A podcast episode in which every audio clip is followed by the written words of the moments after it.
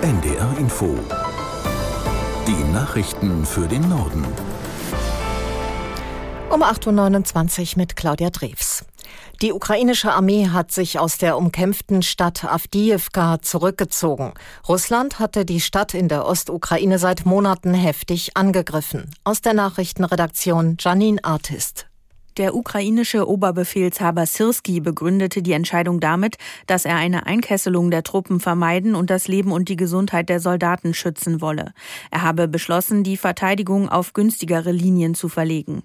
Der Abzug bedeutet die größte Veränderung der Frontlinie seit der Einnahme Bachmuts durch russische Soldaten im Mai des vergangenen Jahres. Avdiivka liegt in der ostukrainischen Region Donetsk, die Russland 2022 für annektiert erklärt hatte.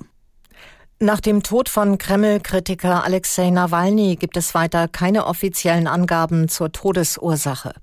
Die russischen Behörden haben offenbar viele Menschen festgenommen, die gestern Abend für Nawalny auf die Straße gegangen sind. Aus Moskau Frank Eichmann. Der 47-jährige Nawalny galt als der bekannteste Kritiker des russischen Präsidenten. Wegen Extremismus zu 19 Jahren Haft verurteilt, wurde er Ende Dezember trotz angeschlagener Gesundheit in ein Straflager jenseits des Polarkreises verlegt. Dort soll er gestern nach einem Spaziergang plötzlich zusammengebrochen und trotz sofortiger Wiederbelebungsversuche gestorben sein. In mehreren russischen Städten legten Menschen am späten Abend Blumen an Denkmälern nieder, die an die Opfer politischer Repressionen erinnern. Die Menschenrechtsplattform OWD Info registrierte bis zum Abend die Festnahme von über 100 Menschen in zehn Städten, darunter in Moskau, St. Petersburg, Nizhny Novgorod und Murmansk. In München geht die internationale Sicherheitskonferenz in ihren zweiten Tag. Eines der zentralen Themen wird dabei wieder der russische Angriffskrieg gegen die Ukraine sein. Dazu wird eine Rede des ukrainischen Präsidenten Zelensky erwartet. Aus der NDR Nachrichtenredaktion Thomas Fenske. Den Auftakt am zweiten Tag der Konferenz macht Bundeskanzler Scholz. Auch EU-Kommissionspräsidentin von der Leyen, NATO-Generalsekretär Stoltenberg und US-Außenminister Blinken werden Reden halten.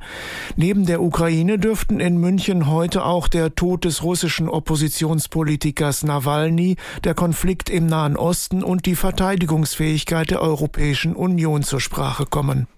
Nach der Anordnung einer Strafzahlung in Höhe von umgerechnet etwa 330 Millionen Euro hat der ehemalige US-Präsident Trump angekündigt, in Berufung zu gehen. Er warf Staatsanwaltschaft und Richter Heuchelei vor und bezeichnete den Betrugsprozess gegen ihn als Hexenjagd. Das Gericht hatte es als erwiesen angesehen, dass Trump und zwei seiner Söhne den Wert des Unternehmens Trump Organization jahrelang manipuliert hatten, um an günstigere Kredite Kredite und Versicherungsverträge zu kommen. EU-weit treten heute schärfere Regeln für Online-Unternehmen in Kraft. Große Internetkonzerne wie Google, Facebook und Amazon mussten schon seit einem halben Jahr verstärkt gegen Hassrede, Falschinformation und Produktfälschungen vorgehen. Aus der NDR Nachrichtenredaktion Daniel Runge. Ab heute gilt das auch für kleinere Unternehmen. Dazu zählt, dass entsprechende Inhalte unverzüglich entfernt werden müssen. Außerdem soll es für Nutzer leichter möglich sein, die Inhalte zu melden.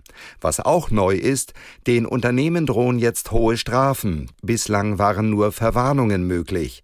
Allerdings Teile der neuen EU-Regeln müssen noch auf nationaler Ebene umgesetzt werden. Deutschland hinkt hier noch hinterher. Der Bundestag berät noch über das entsprechende Gesetz. In den USA gibt es erste Anklagen im Zusammenhang mit der Super Bowl Siegesfeier in Kansas City. Dort war am Mittwoch bei einer Schießerei ein Mensch getötet worden. Nach Justizangaben sind bisher zwei Jugendliche angeklagt worden. Weitere Ermittlungen laufen. Grund für die Schüsse war laut Polizei ein Streit unter mehreren Beteiligten. Das waren die Nachrichten.